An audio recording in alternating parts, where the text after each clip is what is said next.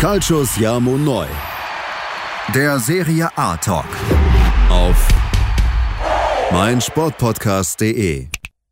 Buonasera, liebe Tifosi. Hier ist wieder Calcius Jamo Neu, der Serie A Talk auf meinsportpodcast.de. Mein Name ist Sascha Mayer und ich begrüße wieder mal meinen Serie A Experten, René Steinhuber. Servus, Sascha. Hallo, liebe Tifosi. Hallo, lieber Fratello. Wir beide haben uns heute mal wieder nach sehr, sehr, sehr langer Zeit, sehr, sehr langer Zeit, zu einer klassischen Spieltagsanalyse versammelt, weil wir haben ja nach dem äh, C-Punkt-Break haben wir auch äh, gar keine klassischen Spieltagsanalysen mehr gemacht, weil es einfach zu viel war, weißt du noch? Ja, ja, war ja ständig englische Woche, da konnte man ja nicht am Montag Spieltaganalyse drehen, war ja am Dienstag schon wieder das nächste Spiel und Mittwoch dann auch wieder, das war ja eine Katastrophe. Ja, genau, und äh, jetzt habe ich mir heute gedacht, so, als ich äh, den am Vorbereiten war, ich so, Alter, wie ging das nochmal? Also, wie haben wir das äh, immer gemacht? Ging es dir auch so beim Vorbereiten? Ja, aber es waren zum Glück einige Spieler weniger.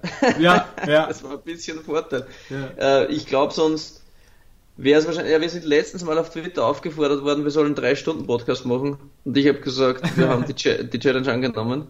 äh, das wäre wahrscheinlich gegangen, wenn alle schon gespielt hätten. Ja, jetzt geht's natürlich mit fünf ja. Spielen. Dauert es wahrscheinlich nur zwei Stunden. genau.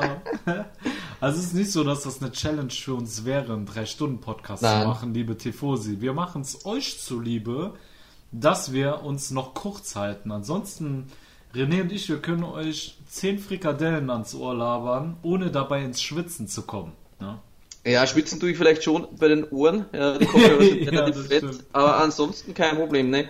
Wir schneiden auch meist zwei Stunden raus, von dem her wir, genau. wir drehen ja eh vier Stunden. Genau. Und das Schwitzen ist nun mal der Peripherie geschuldet und ähm, ja, wenn wir keine Kopfhörer haben. Ich gestikuliere so stark während dem Podcast. Das, das ist das, warum ich auch so schwitze.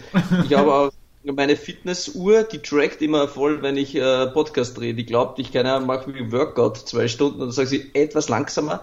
Da wird nämlich immer am Puls gemessen, ob ich äh, hartes Training habe oder leichtes und äh, während dem Podcast habe ich immer sehr schweres äh, Kraft-Ausdauer-Training. Was machst du mit deiner Gesichtsmuskulatur da die ganze Zeit? Keine Ahnung. gut, dass wir ein, gut, dass wir ein Audioformat sind und dass keiner äh, äh, visuell mit äh, betrachten muss. YouTube, ja. Genau. Das wäre so Lena Gerke Fitnessvideo. genau, für die Gesichtsmuskulatur. Fitness mit René Steinhuber. genau.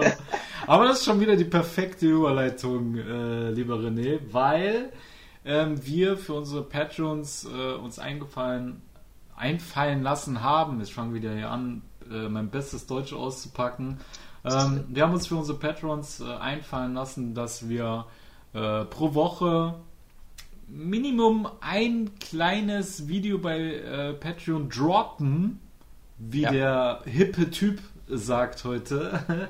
Und äh, wir dann einfach ein kurzes Statement, so eine Art Rapid Reaction zu irgendeiner News äh, geben.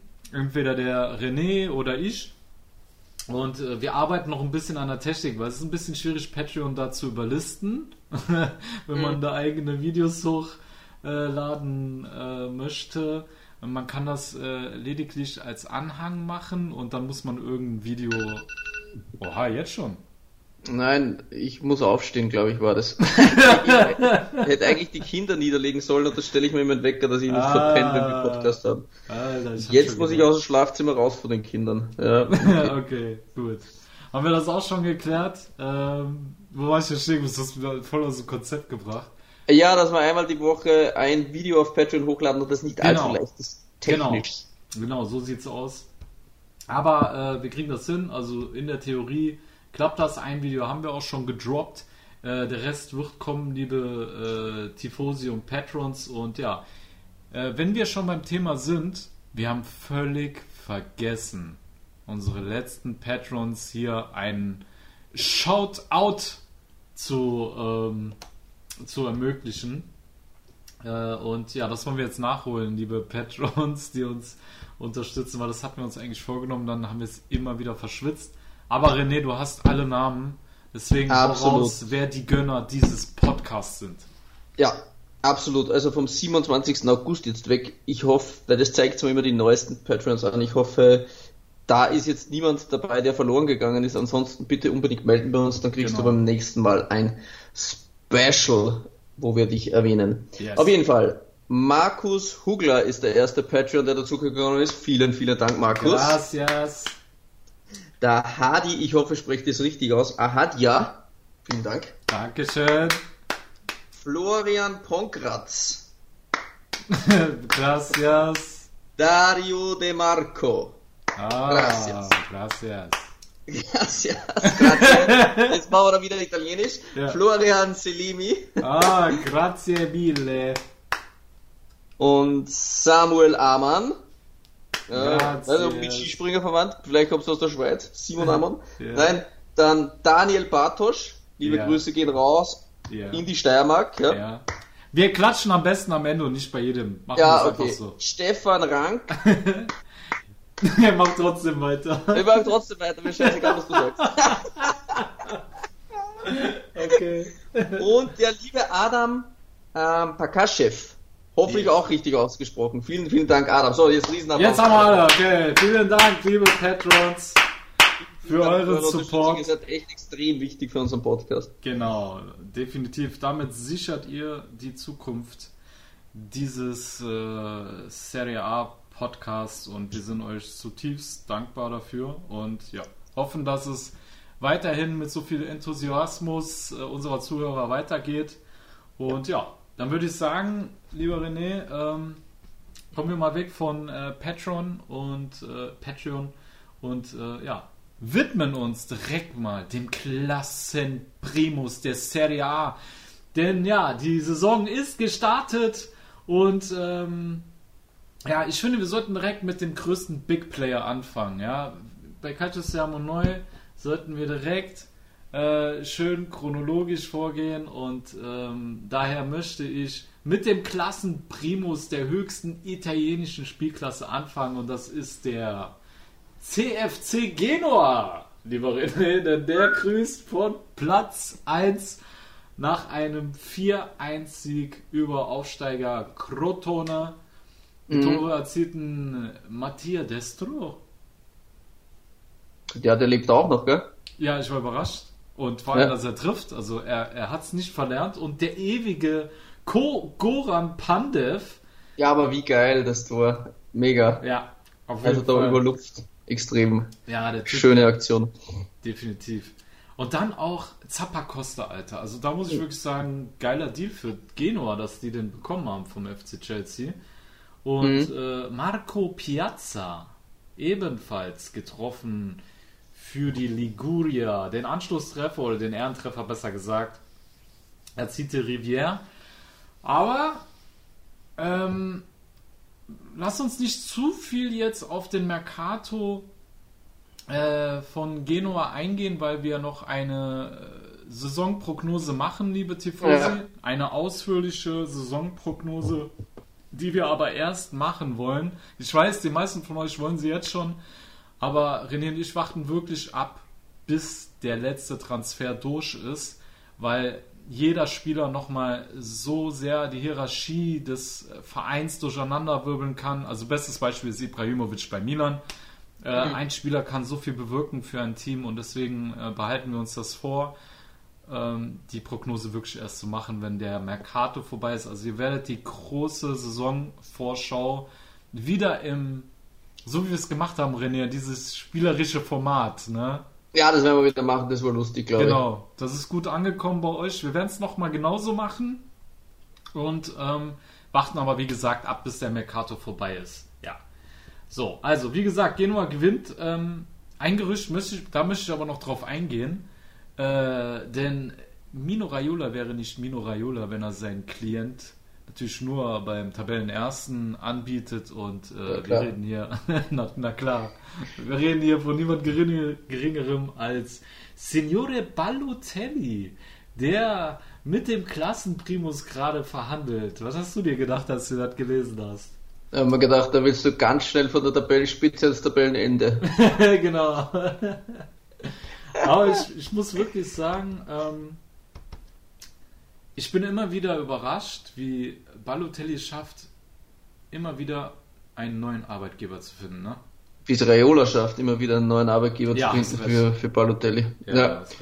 Es ist eigentlich erschreckend, ja. Mhm. Also wie sich der schon über den Platz schleppt seit Jahren Ja. und es ist einfach fürchterlich die Einstellung. Es gibt keinen Menschen oder keinen Spieler, der eine schlechtere Einstellung wahrscheinlich hat als Balotelli und das wirklich schon über viele Jahre, über viele Saisons und es ändert sich irgendwie nichts. Mhm. Und jedes Mal heißt es ja, ah, aber jetzt hat er's und jetzt hat er's und jetzt hat er's. Mhm. Und ich glaube, endgültig der Zug dann wirklich abgefahren war jetzt auch bei Brescia, wo sein Heimatverein, Ja. seine Mutter ist so stolz, es Ja. lebt in Brescia und dann kann er vor der Mama aufspielen und nicht mal dort klappt es. Also, nein, also für mich ist der, der Spieler Balotelli einfach abgeschrieben und ich hoffe auch, dass er äh, keinen, keinen Platz in der Serie aktuell findet. Ich weiß, es gibt viele Balotelli-Fanboys immer noch, aber ich, ich mag ihn irgendwie nicht mehr sehen, wie er da sich über den Platz schleppt. Das hat für mich überhaupt nichts mehr. Hm. Ja, ich kann äh, dich da verstehen. Also, äh, ich liebe Balotelli, aber ich muss ganz ehrlich sagen, für mich ist jetzt nach der Brescia-Geschichte auch Schluss. Also, ich, wie gesagt, da war wirklich noch so ein Hauch von Fußballromantik dabei. Ja, es wäre auch schön gewesen, Ja. prinzipiell, aber er Und dann zieht er so, so eine Scheiße ab. Vor allem, es ist ja so, als würdest du einen faulen Apfel äh, in einen Haufen gesunder Äpfel reinwerfen, weil er ja mit seiner äh, Lethargie und mit seiner ja, demotivierenden Attitüde natürlich auch den Rest des Kaders irgendwo runterzieht. Ja, wenn du da so einen Typen über äh, das Feld traben siehst mit dieser Körpersprache, das bringt nichts. Und da würde ich als Sportdirektor, würde ich mir auch denken, nee, da verzichte ich lieber. Ne? Also von daher bin ich da ganz deiner Meinung. Aber lass uns mal weiter voranschreiten mit der nächsten Partie, damit wir uns nicht zu lange aufhalten an Rolando Marans Truppe. Kommen wir zum äh, US Sassuolo, äh, denn die empfingen äh, Cagliari Calcio im heimischen Mappai-Stadion und äh, da war auch wieder so ein Hauch von Romantik dabei, weil Eusebio Di Francesco zurück an alter Wirkungsstätte mit neuem Arbeitgeber war und ja, er immerhin bei einem, ja, schon, ich meine, die Nero Verdi sind eingespielt unter Ja, den Serbi und er konnte immerhin ein 1 zu 1 erlangen. ne? Das ist auch schon eigentlich ein guter Einstand für den ehemaligen äh, Roma-Coach. Finde ich absolut. Äh, Ich schätze De Zerbis Mannen sehr stark ein. Für mich, Mhm. also wir werden da in der Saisonprognose drauf eingehen. Also ich sehe, Ja. will Ihnen nicht zu viel vorwegnehmen, aber ich sehe die relativ weit vorne. Sie sind, wir haben wirklich eine gute eingespielte Truppe mit De Zerbi, spielen sie wirklich einen ansprechenden, Mhm. starken Fußball von hinten raus. Ähm, und ja, da ist ein 1-1 auswärts ähm, schon ein ordentliches Ergebnis, muss man sagen, ja. Ja. Kann, man, kann man damit leben, glaube ich, zum Spiel, ersten Spieltag. Ja, absolut. Äh, Das hat auch äh, Eusebio Di Francesco äh, gleichermaßen bestätigt vor den Kameras. Und äh, ja, es ist noch einiges zu tun. Ne? Auch De Zerbi meinte, dass momentan so die, die Vorbereitung der Spiele stark gestört ist aufgrund des Mercatos. Es kann so viel passieren. Ähm, bei den äh, bei den Emilianern ist es halt so, dass äh, De Zerbi gemeint hat, ähm, dass er die ganzen äh, Protagonisten, dass er nicht weiß, ob er sie halten kann. Also er hat Ja, keinen- Marlon ist es gewechselt. Ja, Ist es safe schon? Ja, haben sie heute vermeldet worden, ja. Ach krass, okay, ja, da haben wir schon einen Protagonisten, Mhm. äh, der die Emilianer verlässt und äh, De Zerbi meinte auch, er weiß halt nicht, ähm, wer bleibt, wer nicht, äh, wer bleibt und wer geht. Und dass das für ihn natürlich schwierig ist, so äh, die Spiele vorzubereiten. Und bei Cagliari ähnlich, wenn man sieht, wer da gerade alles äh, genannt wird, wer äh, zu den Sarden wechseln soll. Nein, Golan habe ich jetzt gelesen durch die Ankunft von Vidal. Ne? Ist ja da im wahrscheinlich realistisch, ja. Ja, ja, ich glaube auch, allein schon wegen seiner Frau, die ja immer noch äh, mit dem Krebs kämpft ähm, und die ja von oder aus Cagliari ist. Und ja, dann noch Godin und Pellegrini, die zu den Sarden stoßen sollen. Also da wird auch noch einiges gemacht und ähm, die Francesco braucht noch ein paar Spieler für sein System. Wobei ich gespannt bin, ob er wieder auf sein altbewährtes 4-3-3 setzt oder ähm, sich jetzt mal was ganz Neues einfallen lässt. Das äh, bleibt mal abzuwarten. Ne? Mhm. Gut. Pellegrini, glaube ich, war auch ja. bei Gino im Gespräch. Mhm, aber ja, ich bin, äh, finde den Move irgendwie nicht so gut, dass Juve den äh, ziehen lässt auch. Also für mich ein starker, veranlagter junger Mann wäre sicher interessant gewesen, auch auf links. Hätte ich mal gerne eine Chance gesehen bei dem Jungen. Ja. Aber muss Pirlo schon wissen, was er macht.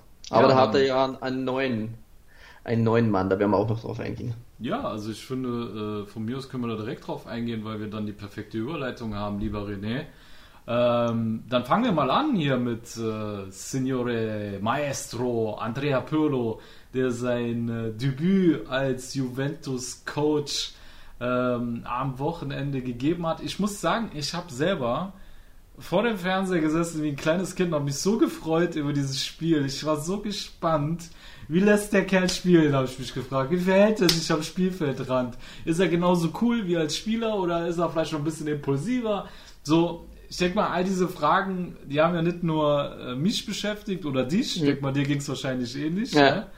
sondern äh, ganz Fußball Italien und ja, mit Ranieri Sampdoria kam ja jetzt eine Mannschaft, die eigentlich nicht so angenehm zu bespielen ist. Und die alte Dame tat sich letzte Saison schon schwer mit äh, Ranieris Truppe. Und ja, siehe da, Pirlo gewinnt souverän dieses Spiel mit 3 zu 0 durch Tore von Neuzugang Kulusewski, Bonucci und Ronaldo. Und ich glaube, allein auf das Tor von Kulusewski äh, ja. müssen wir beide mal eingehen, weil das war schon mega gemacht, ne?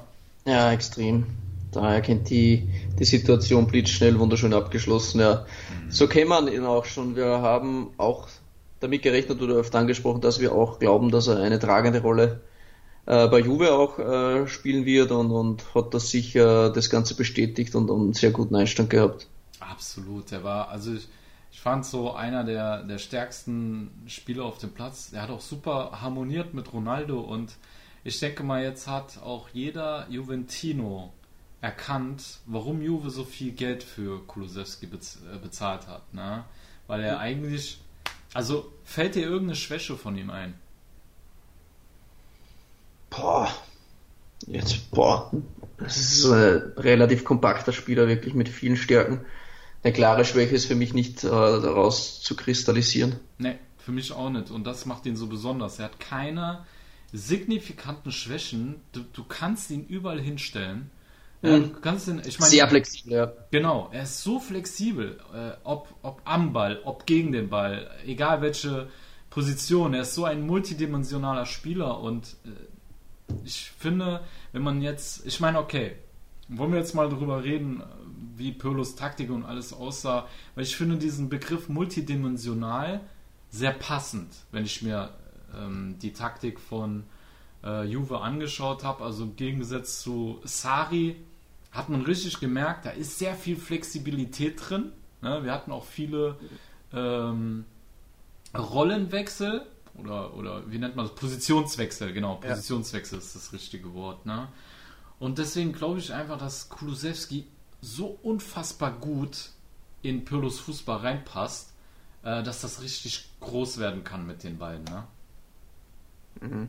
Ja. ja. Das Wort in Pirlos Fußball rein, da, da möchte ich noch ein paar Spiele sehen, auch gegen größere Mannschaften, wie das mhm. dann wirkt. Im ersten Spiel hat es wirklich gut ausgesehen. Mhm. Ähm, hat mir schon relativ gut gefallen und vor allem auch den Herrn McKenny, den wir beide exklusiv für unsere Patreons mal abgedreht haben. Da ja. haben wir einen McKenny Spezialpodcast mhm. gedreht mhm. und hat mir auch sehr gut gefallen, muss ich sagen. Auch einen äh, sehr netten Einstand gefeiert, der Herr mhm. McKenny.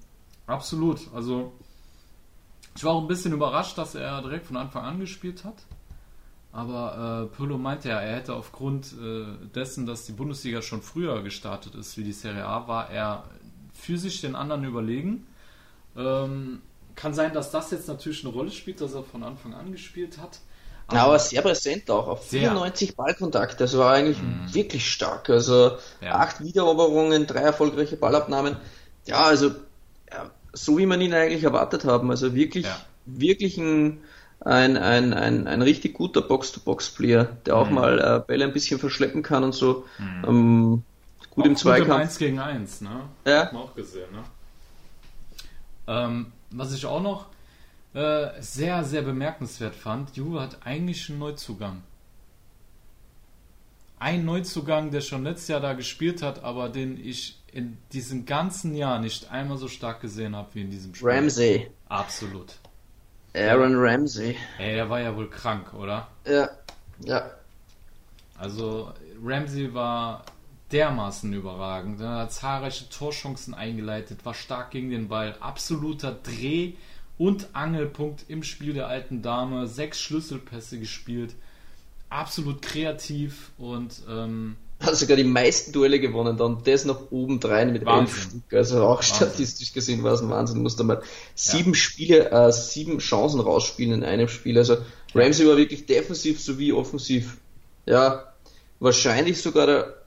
Ja, okay, du hast jetzt Kulosewski genannt, aber wenn man jetzt ähm, auch sieht, wie der Phoenix aus der Asche war, für mich wahrscheinlich sogar Ramsey äh, der Mann des Spiels. Defini ey, also ich habe nicht gesagt, dass Kulosewski der Beste war. Das habe ich nicht Ah, gesagt. okay. Also ich dachte, für dich war der Man, Mann des Spiels. Okay, Nein, also nein, egal. nein, nein, er war bärenstark. Ich habe gesagt, er war überall so. Ne? Ah, Aber- okay, ja, ja. Nee, nee, ich, ich, Ja, fand ich falsch Ramsey, ich fand Ramsey auch tatsächlich ähm, meiner Meinung nach Man of the Match, definitiv. Also Mhm. es ging ja alles über den, er war die absolute Schaltzentrale. Ne? Ja. Aber ähm, auf, auf, die, auf eine andere Überraschung wollte ich auch noch eingehen. Äh, wie sehr hat dich überrascht, dass Rabiot auf der 6 angefangen hat und nicht Arthur? Ja, natürlich hat's mich auch überrascht. Ja. Ähm, weiß auch nur nicht, wie weit das Arthur jetzt ist, mit Trainingsrückständen oder so, sich auf Ja. seine Position da einzugewöhnen. Ähm, ja, aber ist auch auch solide abgeliefert, würde ich sagen, Rabiot. Also es wirkten alle eine Nuance, obwohl Rabiot am Ende der Saison auch schon ganz ordentlich gespielt hat, der war eher im, im Herbst richtig kacke. Aber ja, aber auf der 6 hat er mir auch nicht schlecht gefallen. Also ich fand ihn sogar sehr solide, muss ich sagen. Ähm, der war absolut passsicher. Ja, also er hat Pässe gespielt, wo er einfach seine äh, überragende Übersicht bewiesen hat. Ähm, zog wie so ein alter Hase das Spiel auf und ließ, ließ sich auch unter Druck nie aus der Ruhe bringen. Ähm, und auch gegen den Ball, Alter, der hat zehn Bälle wieder erobert. Also ich weiß nicht, Rabiot hat mir echt gut gefallen auf der 6. Ich kann mir auch vorstellen, dass das vielleicht sogar Zukunft hat, wenn er weiterhin so abliefert, weil auch wenn wir jetzt gerade alle so loben, ähm, letzten Endes was in Anführungszeichen, ohne despektierlich zu wirken, nur Sampdoria Genua. Ja. Aber trotz alledem, ich fand, äh, Rabiot hat seine Rolle auch sehr gut gespielt. Ja, haben auch einige gefehlt bei Juve trotzdem, muss man sagen. Das Ja, Alexandro, Dybala, Ja. ja, De Licht, äh, Demiral oder ich weiß nicht, auch, auch äh, mit Bentancur, also wenn du jetzt mal siehst, welche Leute da jetzt noch nicht gleich begonnen hatten und Natur, also da ist schon noch von hinten pah, eine mächtige Armada von Spielern. Und auch für Bonucci ist es wahrscheinlich ein Riesenvorteil, jetzt wieder ein Dreier in der Dreierkette zu spielen. Da ist er einfach wahrscheinlich der beste zentrale Innenverteidiger in der Dreierkette, wahrscheinlich sogar der Welt, weil seine Spieleröffnung halt einfach überragend ist. Ja. Und wenn er da zwei starke, zweikampfstarke Monster neben sich hat, ja, dann ist Bonucci da natürlich im Zentrum Wahnsinn. Also, ja, wird, wird sicher eine spannende und eine sehr, sehr geile Saison, auch, auch Juve zu sehen unter Pirlo. Absolut. Ich meine, du hast jetzt Bonucci in der Dreierkette, ne, wird flankiert dann, wenn De Licht wieder fit ist, ja, hast du De Licht Mhm. und äh, Chiellini neben ihn. Oder die haben ja auch noch den äh, Demiral. Demiral, Alter. Ja. Das Monster. Ja, Alter, das ist wirklich eine richtig heftige Innenverteidigung. Und wenn du Bonucci im Kader hast und du willst, dass er Weltklasse-Niveau abliefert, musst du eine Dreierkette spielen. Und das ist der entscheidende Unterschied zwischen Sari und Pirlo. Pirlo schaut sich an, welche Spielermaterial habe ich und wie, wie schaffe ich es, dass alle das absolute Maximum aus sich herausholen können. Und dementsprechend hat er es angepasst. Ne? Also er würde am liebsten eigentlich 4-3-3 spielen. Jetzt haben wir aber aufgrund des Kaders ein 3-4-1-2 oder 3-5-2, wie ihr es nennen wollt, also bei Mhm. Ballbesitz, Dreierkette hinten, ähm, dann, wenn sie aber den Ball verlieren, und das fand ich wiederum interessant, das ist nämlich eigentlich so ein Montella-Move, falls du dich erinnerst, damals mit äh, Abate, Da haben wir auch bei Ballbesitz immer mit Dreierkette gespielt und wenn der Gegner den Ball hatte, dann wurde es zu einer Viererkette, weil Abate dann eingerückt ist. Und diesen, diesen einrückenden Abate-Part, den hat jetzt der junge Gianluca Frabotta äh, erledigt, ja, der, äh, den er aus der U23 äh, geholt hat. Äh, Frabotta hatte keiner so wirklich auf dem Schirm, er hat lieber die Chili auf der Bank gelassen. ja, das ist auch eine gute Idee. ja, auf jeden Fall. Äh, aber man muss sagen, es hat sich gelohnt. Ja, der, der Mut von äh, Pirlo hat sich definitiv gelohnt und Frabotta hat eigentlich eine sehr engagierte Partie abgeliefert, ne? Absolut, ja. Ähm, Pirlo hat auch nach dem Spiel gesagt, äh, ich weiß gar nicht, von welcher Überraschung hier alle reden, denn äh, Frau Potter war im Training so stark, er hat sich immer bewiesen mhm. und er hat sich extrem stark präsentiert und wenn jemand so aufspielt, dann ist es kein Problem, dass er ihn sofort reinbringt. Also er hat mhm. damit gerechnet, dass er genau so souverän auftritt, wie er es im Training macht, auch am Spiel und mhm. ähm, ja, so war es dann im Endeffekt auch. Er hat mhm. wirklich einen soliden äh, einen soliden Part da gespielt. Auf dem ja. Seite wird, wird spannend zu sehen sein, wenn jetzt alle wieder zurück sind, ähm, wie viel Einsatzzeit das er da bekommt oder, oder wie jetzt ähm, die Reise weitergeht. Aber mhm. auf jeden Fall ein Name, den wir sich merken müssen. Mhm. Absolut, definitiv. Und das ist halt wirklich die Sache, ne? Jetzt zu schauen, ist Frabotta schon so weit, dass Pirlo sagt, ey, der Typ ist meine Alternative. Wir holen keinen mehr auf dem Mercato und mhm. geben die Chilio ab. Äh, weil ich auch gelesen habe, der soll, der soll. Ja, bitte die Chilio abgeben, das gibt's raus. Der wurde ja, glaube ich, mit irgendeinem Verein aus äh, La Liga in Verbindung gebracht, wenn ich das richtig auf dem Schirm habe. Ja, ja, war überall mal im Gespräch. Ja. Kurz sogar war mal im, im, ich meine, den journalistischen Meldungen kannst du ja nicht alles glauben, aber war sogar mal bei Barcelona kurz im Gespräch. Tschüss. Äh, bevor wir uns komplett verlaufen, Sascha, ich weiß, wir sind schon weit drüber über der Pause. Extrem weit schon wieder. Ja, du hast recht, stimmt. Okay, dann machen wir erstmal Pause, dann geht's weiter mit der alten Dame, denn wir haben einiges zu besprechen über die Bianconeri. Also, liebe Tifosi, bis gleich bei Calcio Neu, der Serie A Talk auf mein Sportpodcast.de. Vernimmt sich, was man will, dann wilde Gerüchte entstanden. Fast nichts davon stimmt. Tatort. Sport. Wenn Sporthelden zu Tätern oder Opfern werden, ermittelt Malte Asmus auf meinsportpodcast.de. Folge dem True Crime Podcast, denn manchmal ist Sport. Tatsächlich Mord. Nicht nur für Sportfans. So, liebe Tifosi, da seid ihr wieder bei Calcio Neu, der Serie A Talk auf mein Sportpodcast.de. Wir machen weiter mit der alten Dame. Und ja, wir waren äh, bei Frabotta stehen geblieben. Der junge Mann, der eine sehr engagierte Leistung gebracht hat, stark in der Luft, gutes Flankenspiel, ähm, gute Mentalität und Körpersprache, die er da bewiesen hat. Ähm, ja, und meine Frage war halt, äh, wir müssen jetzt abwarten, ob Pirlo äh, auf ihn vertraut als Alternative, die Chilio abgegeben wird und man diese finanziellen Mittel dann in einen anderen Spieler investiert. Die 2 Euro. die 2 Euro, genau. Das das Gehalt nicht vergessen, das kommt halt auch noch dabei. Und ja, diese Spieler, wer, also wer das am Ende sein kann, wir hatten auf jeden Fall in den letzten Wochen einige Namen, vor allem Stürmer, die mit dem Bianconeri in Verbindung gebracht worden sind. Und äh, ja, der eine Name war Luis Suarez. Äh, das Ganze äh, soll dann gescheitert sein aufgrund eines, äh, aufgrund der Einbürgerung, ne, weil er, weil Juve keinen freien Nicht-EU-Spot mehr im Kader hat und deswegen sollte er den italienischen Pass erwerben, lieber René, aber da ist nicht alles so mit rechten Dingen vorangegangen, sage ich jetzt mal ganz vorsichtig. Ja, das hast du ganz gut formuliert. Ja. Ja, ja. Also es soll ja so gewesen sein, dass der, der 33-jährige Uruguayer vor der Prüfung der, an der Universität für Ausländer mit den Professoren unverblümt sogar über die Prüfungsinhalte schon äh, gesprochen haben. Ja. Und noch besser wurde es dann, äh, Suarez musste nicht mal auf das Ergebnis warten, denn die Punkteanzahl stand vorher schon fest. Ah. Ähm, das teilte mittlerweile der Staatsanwalt aus Perugia mit. Ähm, mhm. In den Räumen der Universität wurde daraufhin äh, sofort mehrere Dokumente beschlagnahmt und es wird ermittelt gegen die Rektorin und gegen den äh, Generaldirektor der Universität, gegen Soares selbst nicht. Ähm, Autsch. Ja.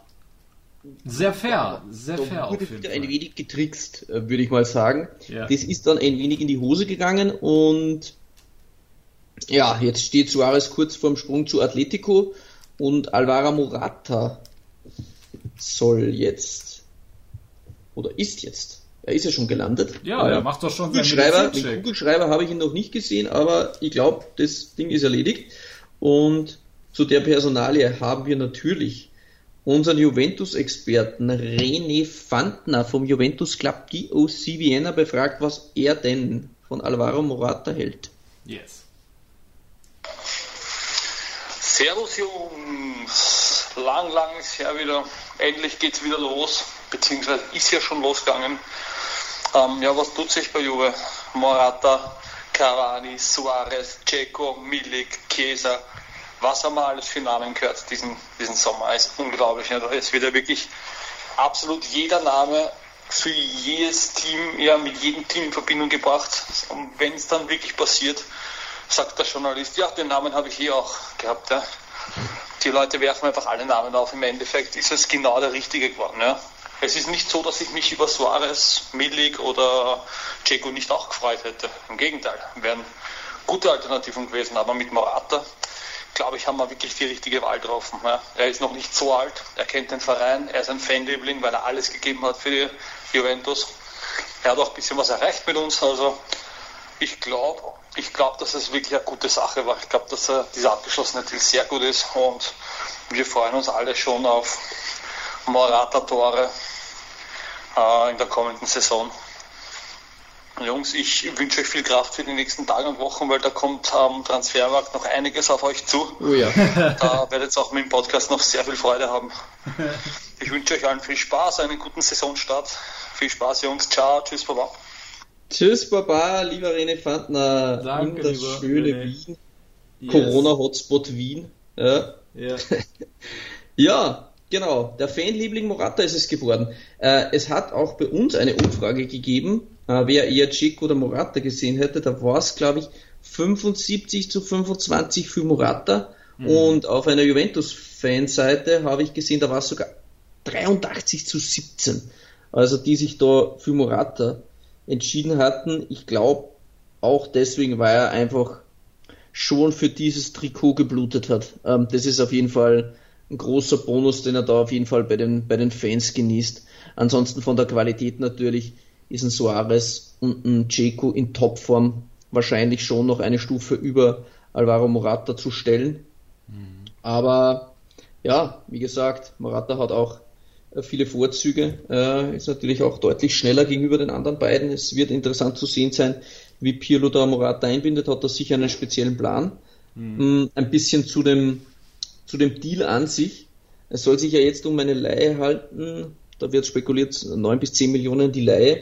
Ähm, dann gibt es eine Kaufoption von 45 Millionen, aber Juve kann die Leihe noch einmal verlängern um 10 Millionen mhm. und dann würde sich aber die Summe für die Kaufoption senken wiederum um angeblich um 10 Millionen, also wäre es dann wahrscheinlich clever, ihn nochmal zu leihen, dann kannst du schön spreaden ein bisschen über die Saisonen hinweg und musst nicht auf einmal so viel wegschießen an ja. finanziellen Mitteln, von dem her ist wahrscheinlich ganz gut gelöst. Mhm.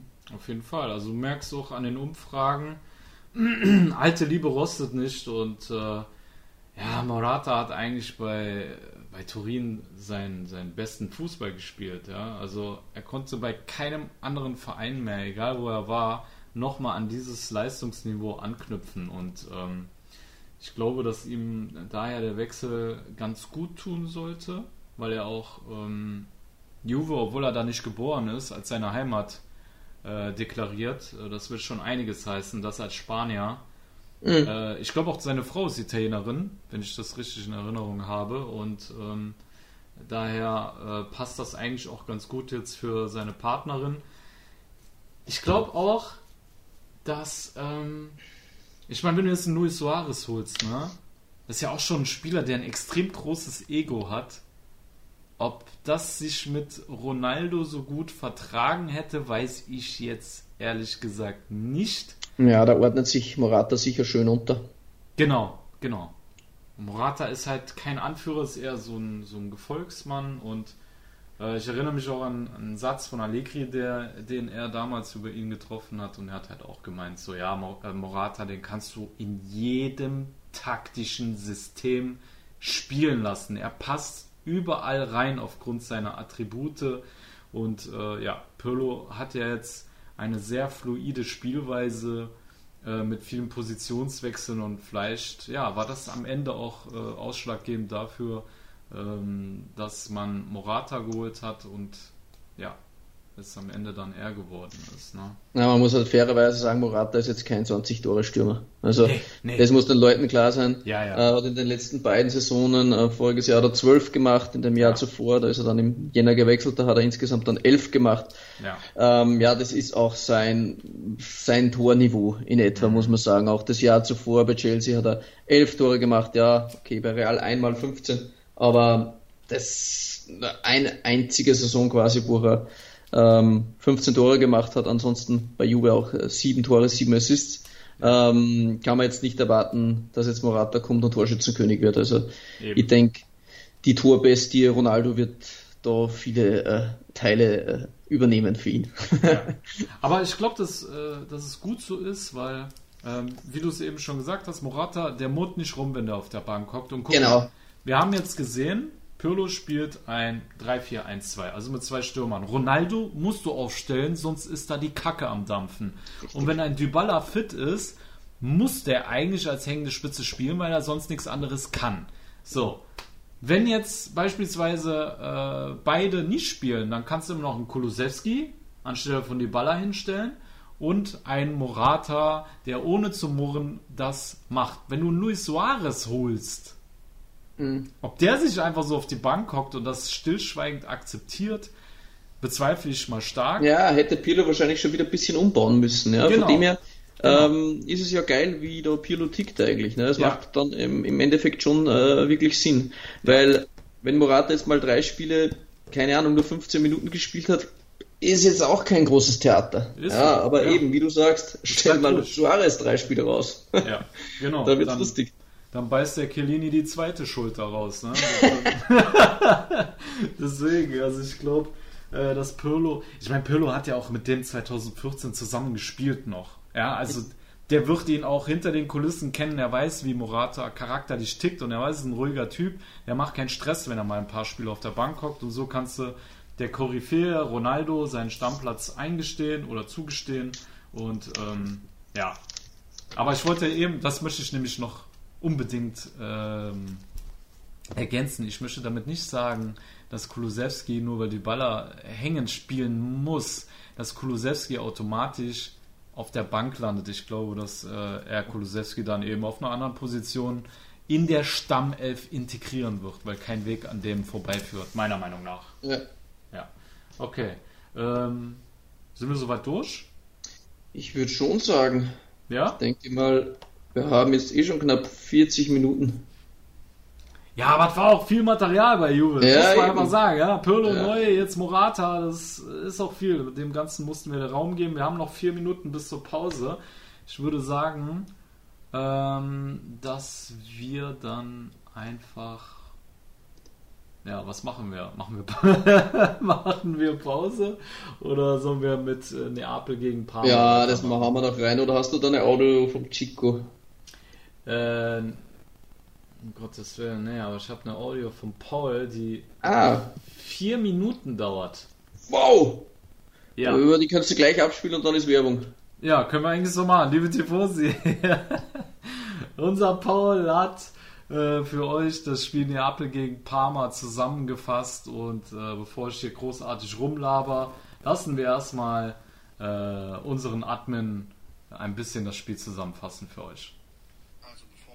Wochenende gegen Parma gestartet ist, hatte man noch zwei Vorbereitungsspiele gegen Teramo aus der Serie C und gegen Pescara aus der Serie B, die man beide 4-0 gewonnen hat und auch relativ überzeugt hat. Und ja, nachdem Spiel gegen Parma bleibt jetzt eine relativ schwache erste Halbzeit und eine gute zweite Halbzeit da. Die schwache erste Halbzeit, da konnte man sich spielerisch kaum was kreieren gegen einen tiefstehenden Gegner, was auch schon mir in der Rückrunde aufgefallen ist. Da tat man sich einfach schwer, da irgendwas zu kreieren. Und das sah jetzt wieder so aus. Aber ähm, man muss auch sagen, lobend auch mal jetzt hier, die Defensive stand gut, aber wurde ehrlicherweise auch kaum gefordert, muss man jetzt sagen. Aber in der zweiten Halbzeit war es dann insgesamt schon mehr, fand ich. Da war auch die Chancenverwertung dann in Ordnung, beziehungsweise gut. Schon zwar direkt wieder den ersten Pfostentreffer gelandet, aber trotzdem zwei gute Chancen gehabt, oder drei gute Chancen gehabt, zwei reingemacht. Das sieht man auch nicht oft bei Napoli. Da kann es auch mal andersrum ausgehen, dass dann keiner sitzt. Aber ja, die Tore, weiß nicht, die entstanden jetzt auch, kann man auch viel von Toren zu Parma, zu Iacaponi rechnen, der da schon ein Stück weit individuellen Fehler drin hatte. Und ja, dementsprechend bin ich schon positiv gestimmt, aber noch nicht ganz überzeugt. Aber man hat auch gesehen, fand ich, dass sich Spieler gesteigert haben und Spieler verbessert haben. Allen voran äh, Lozano, den möchte ich jetzt mal hervorheben. Der hat eine gute Vorbereitung gespielt und da wusste da auch zu überzeugen. Und ich fand den gerade in der zweiten Halbzeit fand ich ihn stark oder gut auf jeden Fall und ähm, hat mich da überzeugt und macht auch Lust auf mehr, dass er jetzt endlich mal angekommen ist und das zeigt, was man sich so ein bisschen von ihm versprochen hat. Und ja, mit Osimen ist dann ein Stück weit eine neue Dim offensive Dimension ins Spiel gekommen.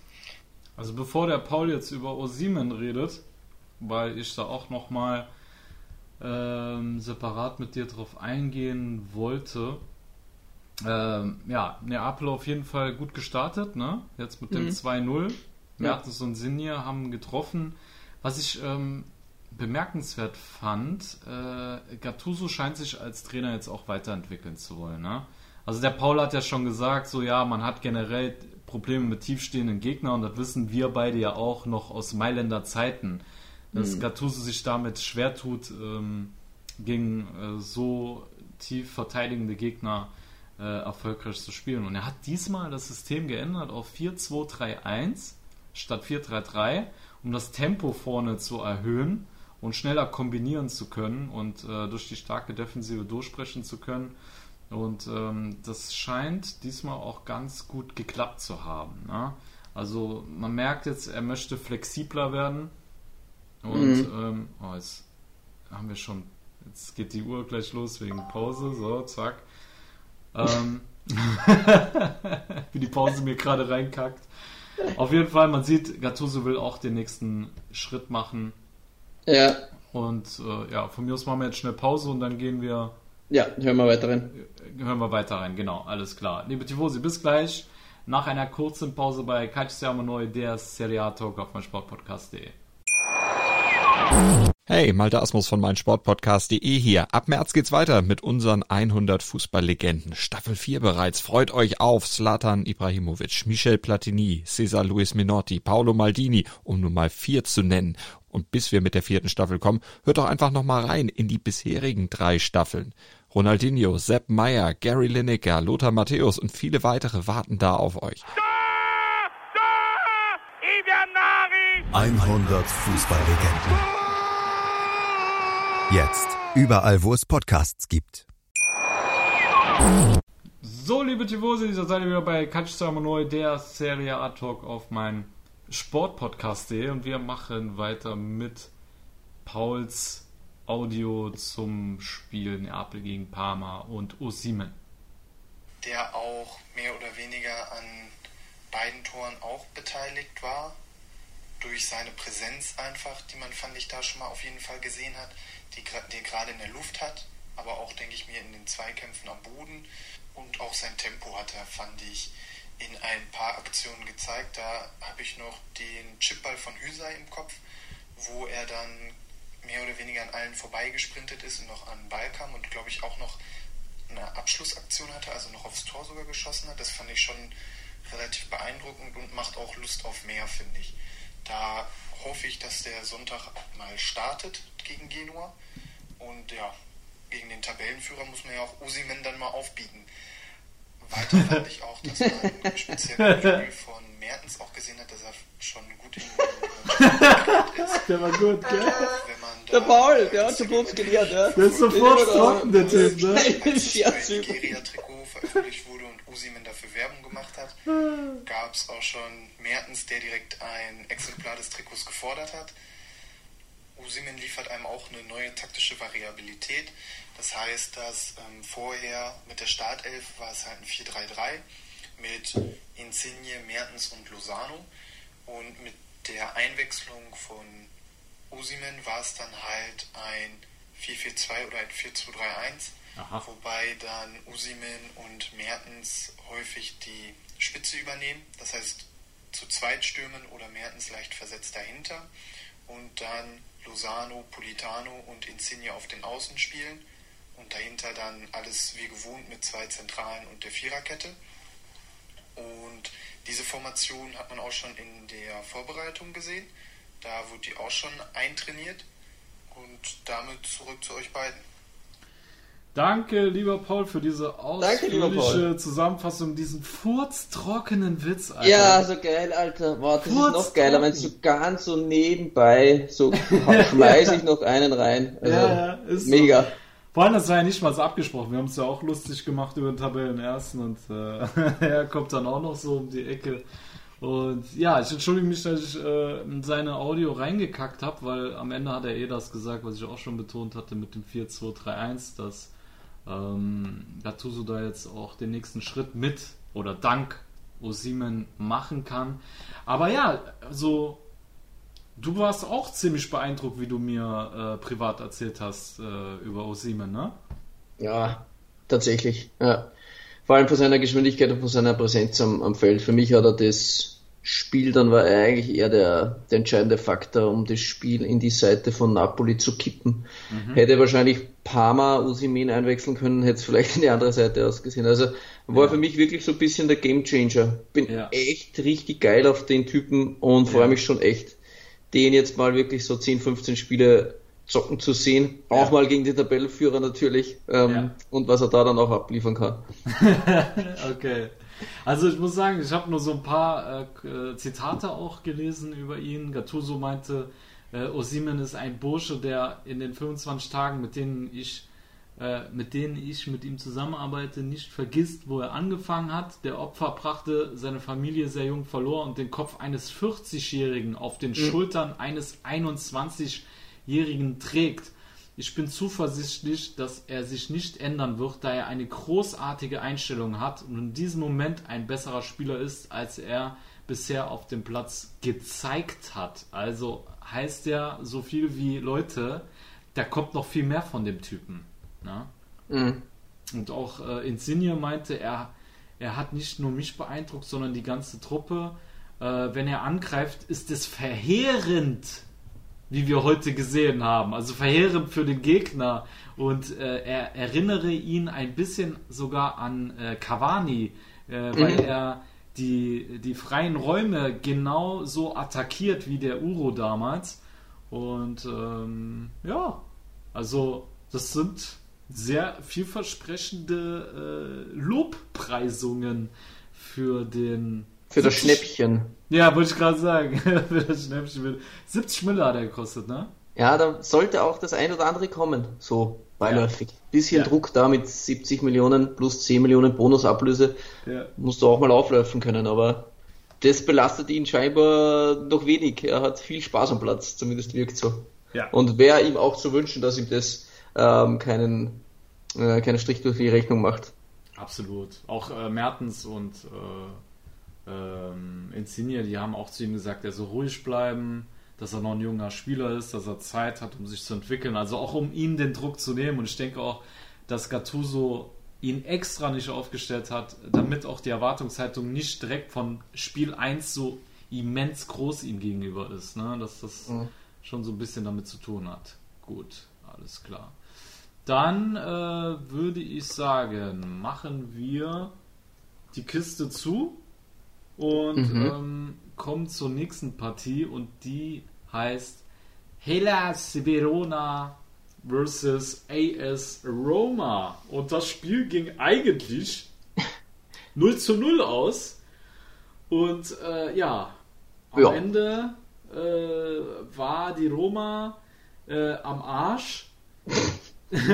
Weil anders kann man es nicht sagen. Aufgrund eines Formfehlers, ne? Man hat äh, Amadou Diawara ja von Anfang an spielen gelassen, ähm, was eigentlich nicht das Problem wäre, aber also das ein ähm, das generelle Problem war ja, dass er als Ü22 Spieler äh, dass er nicht als Ü22 Spieler gemeldet wurde, aber in der Zwischenzeit 23 geworden ist Genau, er wurde als U22-Spieler gelistet, wurde im Juli aber 23. und das hat keiner mitbekommen, der Roma. ja, scheinbar. Hat er keine Freunde im Verein oder so? Da hat er seinen Geburtstag alleine gefeiert oder? Was war da los? Was war da Ähm, los? ja, also ich finde ja der Obergau, der absolute Obergau, das setzt dem Ganzen ja das Sahnehäubchen das auf. Ähm, der Roma-Generalsekretär, der äh, Pantaleo Longo, der ist jetzt zurückgetreten. Der Nein. hat, der hat das Amt scheinbar über da für die, äh, keine Ahnung, für die Spielberichte oder ich weiß es nicht. Auf jeden Fall wird der Herr jetzt bei Hellas Verona gehandelt. Das ist nicht dein Ernst. Das ist, ja, ohne, ohne Scheiß. Ich glaube, das war so. Ja, da hat Hellas angerufen und gesagt, ja, weißt du, wir sind jetzt eh schon länger in Kontakt mit dir und du kannst jetzt schon zu uns rüberkommen, aber wart mal bitte noch das erste Spiel ab. Äh, kannst du da den Diawara bitte, äh, du, wir haben eh schon mal gesprochen, Oh. auf die falsche Liste packen, denn na, drei Punkte starten wäre schon richtig nice. Und wir haben einige Spieler jetzt im Transfermarkt verloren. Wir wissen noch nicht, wie gut dass wir drauf sind. Da möchten wir uns einfach absichern. Und er so, ja, kein Problem, das macht noch 5000 Euro Honorar.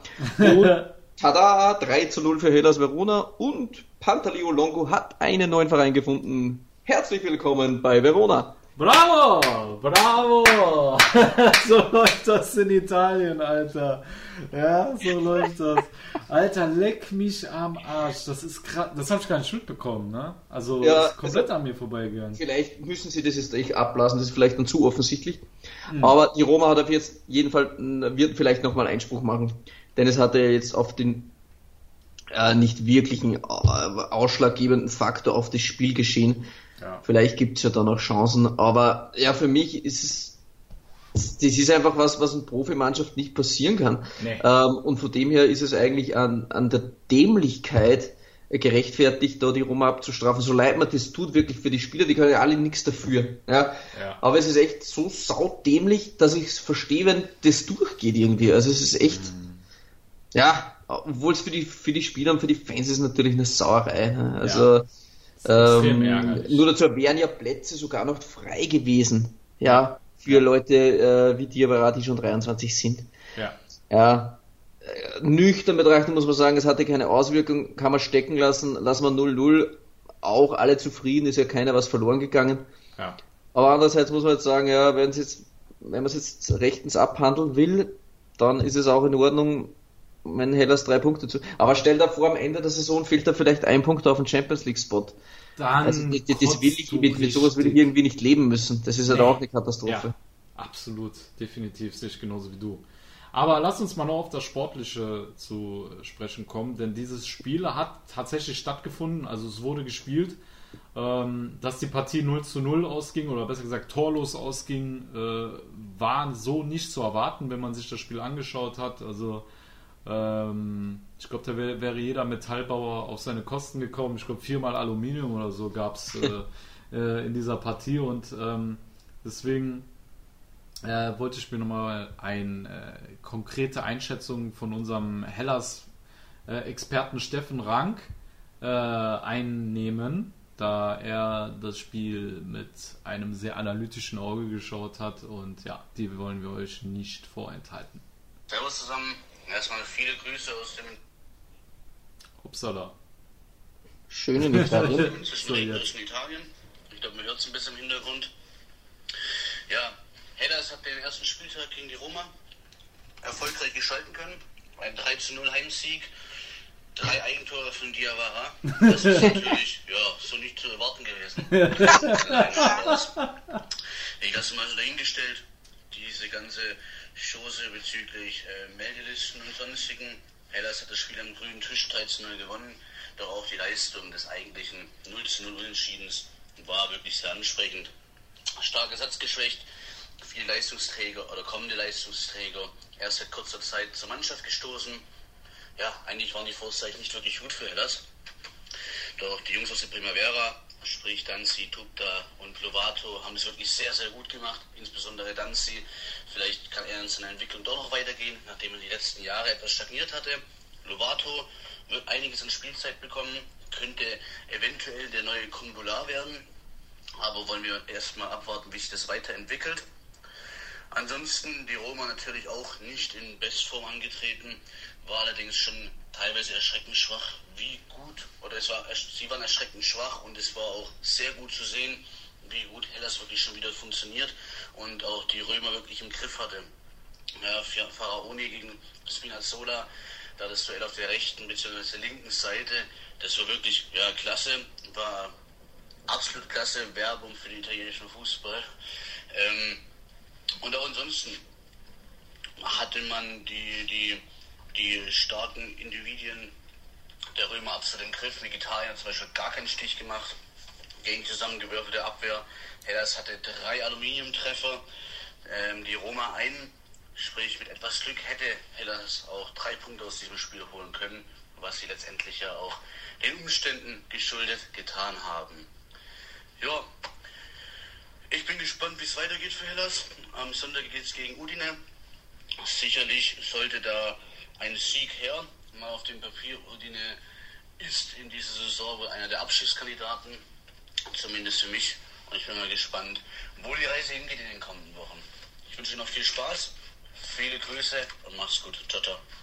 Danke, lieber Steffen, für deine Einschätzung zum Vielen Dank, Spiel. Steffen. Ja, René, kommen wir kurz auf die Roma zu sprechen. Ich meine, äh, klar, wir sind uns beide einig, glaube ich, wenn wir sagen, äh, ein Mann hat gefehlt an allen Ecken und Enden und das war der Stoßstürmer Edin Dzeko, ne? Ja.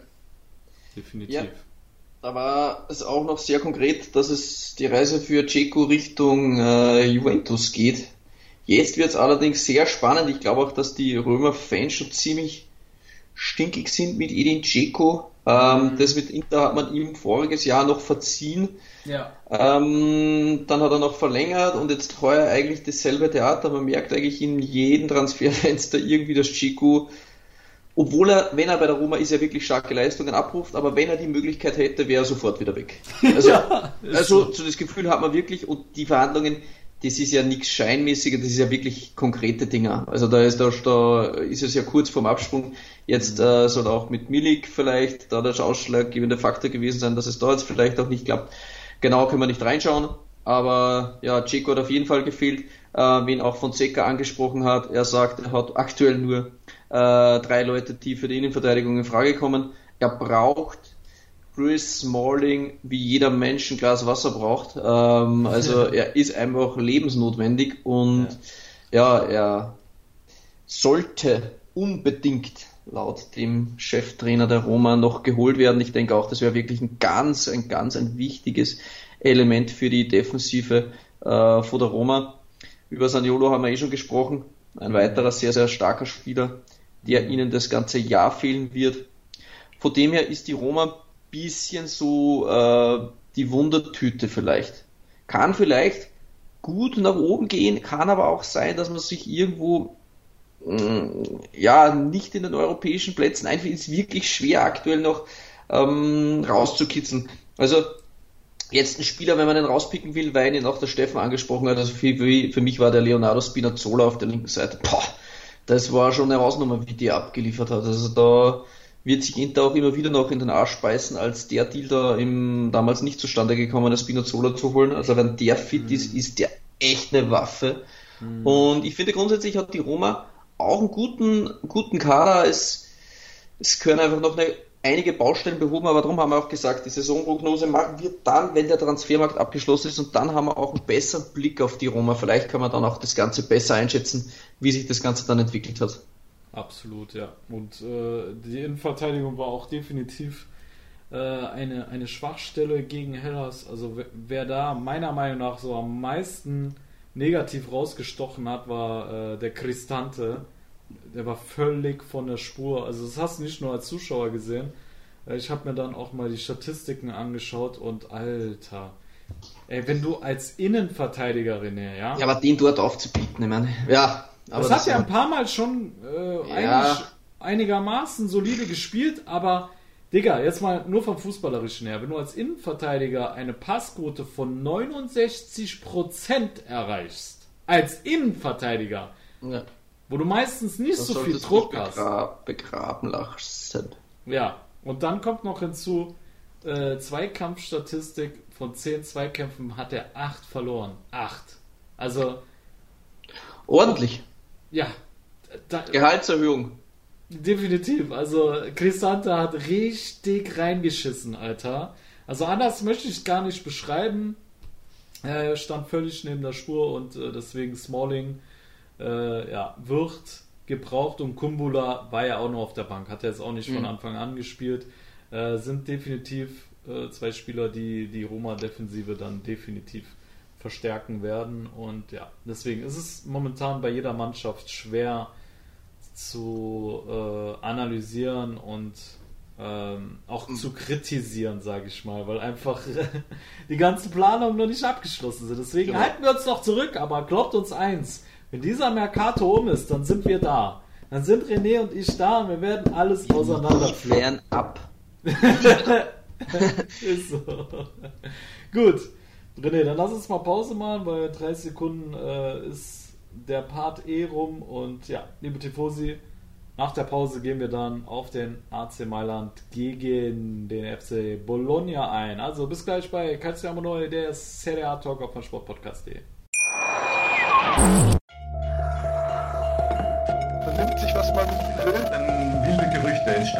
Fast nichts davon stimmt. Tatort Sport. Wenn Sporthelden zu Tätern oder Opfern werden, ermittelt Malte Asmus auf meinsportpodcast.de. Folge dem True Crime Podcast, denn manchmal ist Sport tatsächlich Mord. Nicht nur für Sportfans. So, liebe Tifosi, da seid ihr wieder bei Calcio Neu, der Serie A Talk auf meinsportpodcast.de. Wir machen nun weiter mit dem AC Mailand gegen den FC Bologna. 2-0 ging das Spiel aus durch eine Doppietta di Ibrahimovic, der ja definitiv gezeigt hat, dass er immer noch hungrig ist und ähm, ja, die Rossoneri, lieber René, kommen unverändert zurück aus mhm. der starken äh, Rückrunde, wobei man sagen muss, am Anfang hatten sie schon ein bisschen gestruggelt mit der Aggressivität und dem extrem frühen Pressing der Gäste. Ja, zu die ersten fünf Minuten hatte man das Gefühl, dass Bologna richtig gut reinkommt. Ähm, mhm. Waren wirklich spritzig, Milan früh angepresst. Mhm. Ähm, jetzt auch mal zu Beginn mal eine Chance gegeben durch Soriano. Haben sie mal ein bisschen gepennt. Ja. Ähm, das war man jetzt gar nicht so gewohnt von Milan die letzten zwölf Spiele. Aber dann kamen wieder die Automatismen. Dann hat man schon gemerkt, wie eingespielt das Milan ist. Und mhm. dann lief es wieder besser. Ähm, aber man muss halt auch sagen, obwohl äh, defensiv eigentlich kaum was zugelassen worden ist, äh, muss Milan jetzt wirklich schon eine ziemlich lange Zeit auf Abwehrchef Romagnoli verzichten. Und das ist natürlich auch nicht so leicht. Am Transfermarkt haben sie noch nichts getan auf der Innenverteidigungsposition, das wir schon länger fordern. Musacchio ist ohnehin dauerverletzt und Romagnoli fällt jetzt auch aus. Also jetzt kommt natürlich Gavi erst sehr oft zum Einsatz, der ja solide ist, der sicher noch viel Luft nach oben hat, aber ähm, auch immer wieder, dass man das Gefühl hat, äh, ja, wenn etwas geht, dann wahrscheinlich über Gabia, denn Kier ist äh, sehr selten zu überwinden. Ja, definitiv. Aber äh, ich habe heute gelesen, dass äh, Romagnoli wieder ins Training eingestiegen ist. Ja, ist er, genau richtig. Ins, ins Mannschaftstraining zumindest wieder, ja. Ja. Mal schauen, wie lange das, das dauert jetzt. Ich rechne noch nicht mit ihm in der Euroleague und auch noch nicht äh, gegen Crotone. Aber vielleicht dann im, im, im übernächsten Spiel dann vielleicht, dass er, dass er wieder zum Einsatz kommt. Ja, okay, Leo Duarte hat natürlich sein Comeback gefeiert, den kann man natürlich überhaupt nicht einschätzen. Nee. Ähm, das ist ganz, ganz schwer zu sagen. Das kann überhaupt nichts sein und äh, ja, schauen wir mal, ob ihm da vielleicht die Backup-Rolle bleibt. Keine Ahnung. Pioli wird ihn schon gesehen haben, aber ja, er hat zumindest wieder mal gespielt. Ich habe mich aber gewundert, dass er den Kehr schon äh, nach 67 Minuten rausgeholt hat. Ja, Kier hatte jetzt- leichte Probleme, hatten sie heute Ah, vermeldet. Ja, ja, ja, hat er heute auch äh, Einzeltraining absolvieren müssen. Ich glaube, sie wollen bei Kier nichts riskieren, denn wenn der ausfällt und Romagnoli kann auch nicht spielen, dann wird's lustig. Oh, um Gottes Willen, Alter. Ja, ja, drum, das war Vorsichtsmaßnahme. Ich habe auch zu Beginn gedacht, äh, also zu Beginn, als die Auswechslung gesehen habe, wo ich gesehen habe, Duarte kommt, dachte ich, der nimmt jetzt aber nicht Kier raus. Ja, ja. Gabio und Duarte, da haben wir gedacht, okay, jetzt will er es aber noch mal wissen. Ähm, der- Ja, er will's der noch mal Pioli, spannend vielleicht, machen. vielleicht geht er doch was für, für Bologna. Ja. Aber ja, das hatte andere Gründe, wie gesagt. Also er muss auf Kier ein bisschen achten. Ja. Jetzt wurde ja von den äh, Gazetten zwischenzeitlich schon äh, Ayer, äh, Mhm. so ein junger dänischer Innenverteidiger von äh, Norwegisch. Celtic. Was? Norweger? Ist er Norweger? Ja, Norweger. Ah, okay. Gut, ich wusste irgendwas Skandinavisches war Mhm. ähm, Auf jeden Fall, der junge Norweger spielt derzeit für Celtic Glasgow, wurde mit Milan in Verbindung gebracht. Äh, genauso wie Milenkovic ja auch immer wieder mal. Und jetzt hat Maldini dementiert, dass man an diesen Namen arbeitet und dass es reichlich andere Kandidaten gibt. und jetzt stehen wir da wie ein Ochs vorm Berg. Ja, scheinbar ist das auch ein bisschen falsch übersetzt worden. Ich habe heute auch dann das Interview nochmal gelesen, wo er sagte, die beiden sind schon auf einer Liste, aber Ja. sie sind jetzt nicht in konkreten Verhandlungen mit den beiden. Jetzt Ah. weiß ich nicht, ob das ein bisschen taktisches Geplänkel ist, Ja. ähm, denn am nächsten Tag haben sich ja dann sofort die Journalisten sofort auf sämtliche Namen gestürzt, die irgendwann mal früher genannt wurden. Dann müssen es ja die sein, dann muss es ja Anastasic sein oder Pezzala muss es wieder sein, ähm, wenn es die beiden nicht sind. Ähm, ja, schauen wir mal, was da bei rumkommt. Aber ich traue tatsächlich Maldini wieder so einen Überraschungsmove zu, dass äh, irgendjemand kommt, mit dem keiner rechnet vielleicht sogar. Ja, ich bin echt gespannt. Maldini hat aber bestätigt, der größte Handlungsbedarf ist in der Innenverteidigung, hört ja regelmäßig unseren Podcast. Ja. Äh, Paolo, wir telefonieren ja ständig miteinander. und aufgrund unseres Ratschlags ähm, hat er dann auch gesagt, gut, okay, jetzt machen wir mal nicht Bakayoko für zentrales Mittelfeld, wir holen jetzt mal einen Innenverteidiger. Also mal- genau so Ja. sieht's aus. Ja. Genau. Ja, bei Bakayoko ähm, soll das Ganze ja noch so ein bisschen an den letzten Details äh, hapern. Ne? Chelsea Hm. und Milan können sich nicht so richtig auf eine äh, adäquate Ablöse einigen und ja, ich denke mal, da lässt man noch so ein bisschen den Gegenüber zappeln. Genau. Mal sehen, wie lange das Ganze noch geht. Ähm, aber lass uns mal über Tonali ein bisschen sprechen. Der ähm, ist eingewechselt worden, hat jetzt sein erstes Pflichtspiel für die Mailänder gemacht. Und äh, ja, wie fandest du ihn? Wie fandest du die ersten Minuten von Sandro Tonali? In der Euroleague durfte er auch schon kurz ran. Ähm, Ah, stimmt, ja. Stimmt. Der das ist ja auch ein wirkt ja-. Bisschen nervös zu Beginn, muss ich Ja. sagen. Ähm, Man hat aber dann jetzt im Spiel gegen Bologna schon die ein oder andere Szene gesehen, wo er gut antiz- antizipiert hat, wo er gut in den Raum einläuft, wo er dann abgegrätscht wird. Ähm, Glaube ich, seine, seine, seine Stärken werden äh, zu tragen kommen, auf jeden Fall in den nächsten Spielen. Aber es ist halt auch schwer. Er weiß natürlich auch, Benacer und Kessie sind brutal gut eingespielt und Pioli kann da jetzt nicht einfach äh, Frank the Tank rausnehmen. Ähm, nur weil er jetzt gerade gekommen ist, dann muss er sich Ja. dann schon auch auf dem Feld beweisen. Und Ja. ich gehe schon davon aus, dass das einige Spieltage dauern könnte. Ich rede jetzt von der Serie A, weiß es nicht, ob er vielleicht in der Euroleague gegen die Norweger von Beginn an ran darf, das kann vielleicht sein. Ja. Aber in der Serie A glaube ich schon, wenn es um alles geht, dass äh, das eingespielte Du aktuell noch das Vertrauen hat von Stefano Pioli. Ja, absolut. Also ich finde, du hast halt auch gemerkt, sofort, als die neue äh, Zugänge reinkamen, dass die Automatismen weg waren. Ja, also da sieht man, wie sensibel so ein eingespieltes, äh, eingespieltes mh, Konstrukt. Konstrukt, ja, gut. Konstrukt sein kann, wenn man es nur an, wenn man nur wenige Stellschrauben da ein bisschen äh, ändert, dass das äh, nicht mehr so funktioniert. Ich meine, äh, Tonali hat für mich nicht homogen mit der Mannschaft gewirkt, ohne ihn jetzt da großartig für belangen zu wollen, ist, denke ich mal, auch völlig normal. Äh, aber auch bei Brahim. Brahim hatte viele Ballkontakte und so und hat auch gezeigt, dass er ein, ein exzellenter Fußballer ist. Aber so richtig zugehörig zu dieser Mannschaft mit den ganzen Automatismen hast du auch bei ihm gemerkt, dass das noch nicht da ist. Ne? Klar, hat mal ein paar Spieler so richtig geil ausgetribbelt, aber dann kam halt ein zu hektischer Pass, der dann abgefangen wurde und dann ja, war die ganze Aktion dann hinüber so, ne? Mhm. Das stimmt, weil eigentlich bei der bei der Aus oder bei der Einwechslung von Sailmakers für Castellejo hat man das überhaupt nicht gespürt. Gar nicht. Und Sailmakers genau. ist eben ein Mann, der schon im Pioli-System Fuß gefasst hat genau. und hat dann sein Spiel zum Beispiel sehr gut gemacht oder deutlich ja. besser sogar wie Castellejo. Ja. Und die beiden neuen Elemente quasi, die sich da erst einfügen müssen, die stimmt tatsächlich. Also da hat man echt mhm. das Gefühl ein bisschen gehabt, dass die noch ein bisschen brauchen, ähm, um da im Konstrukt äh, gut homogen mitarbeiten zu können. Ansonsten muss man sagen, wenn man den Brahim Diaz auf dem Feld sieht, boah, da, da gehen einem schon die Augen auf. Also Alter, er technisch ja. beschlagen ist, die Haken, die der macht. Boah. Also Wahnsinn. da hat man wirklich das Gefühl, das ist ein Mann, der die Spiele im Alleingang entscheiden kann.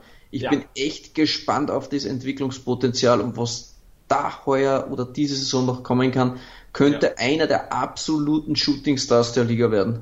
Ja, also er hat wirklich ein enormes Spielerprofil. Leck mich am Arsch. Also wie der den Ball behandelt und diese Antrittsschnelligkeit, diese Explosivität, Kreativität, äh, Dribbelstärke, Wahnsinn. Wahnsinn. Also ich bin auch gespannt. Ich hoffe, dass er äh, sich weiterentwickelt unter Pioli und ich habe sogar gesehen, dass der Milan-Fan als Kind ja. war, Alter. Wusste ich gar nicht. Ja, ja. das wusste ich auch. Ich habe mich auch überrascht, dass ein Spanier in jungen Jahren, äh, schon mit zehn Jahren, gab es da Fotos im San Siro, ja. wo er mit einem Milan-Shirt und mit einem Schal rumgelaufen ist ist jetzt für einen Spanier eher unüblich. Ähm, ja. ja. auch, ne? Ja, genau. Ja. Ja. Also gut, da ist es keine Lüge, die Story mit der Milan-Bettwäsche. Der hat ja. sogar Beweise dafür. ja, ist so, absolut. Und ich denke mal, es ist gut, dass sich äh, dieser Spieler auch mit dem Verein identifiziert. Ja. Und ähm, ja, das kann. Bitte? Sicher kein Nachteil. Wird natürlich genau. dann spannend zu sehen sein, wenn er wirklich explodiert, was dann mit der Leihe von Real passiert. Absolut. Aber das ist, das sehen wir alles in einem Jahr. Jetzt lassen wir sich den Jungen mal entwickeln und, und genau. äh, schauen wir mal. Genau.